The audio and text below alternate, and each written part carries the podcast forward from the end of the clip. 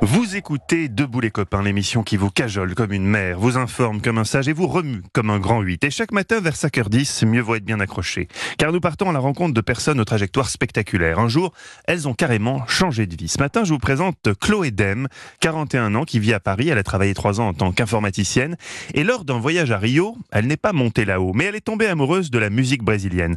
Elle chantait alors pour le plaisir, jusqu'à ce qu'elle décide d'en faire son métier et de devenir chanteuse de jazz.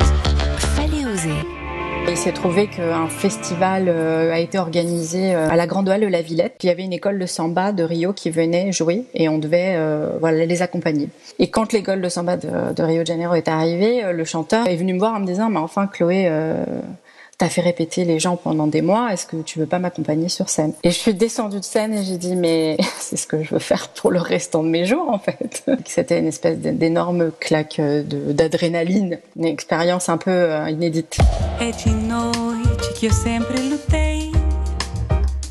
Ah Mais c'est pas mal du tout ça, Chloé. Ah oui, c'est très joli. À 25 ans, Chloé s'est donc lancée dans une formation de chanteuse et percussionniste.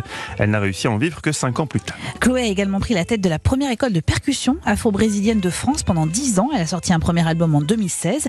Elle est auteure, compositrice et interprète en portugais, évidemment. Euh, Céline, c'est un métier instable, mais elle ne compte pas faire autre chose. Je me lève tous les matins en sachant pourquoi je me lève. Ça, c'est quand même un, luxe et un bonheur euh, absolu. Je me sens à ma place, en fait. Évidemment, j'ai des petites inquiétudes euh, par rapport à mon taux de retraite, euh, parce que je gagnerais pas à la retraite, par exemple, ce que j'aurais pu gagner si j'avais continué dans, dans l'informatique. Mais en même temps, je me dis, est-ce que j'aurais vraiment envie d'être à la retraite dans ce métier-là? Je crois pas, en fait. C'est une passion, donc ça s'appelle pas de pause. Ce sera là toute ma vie.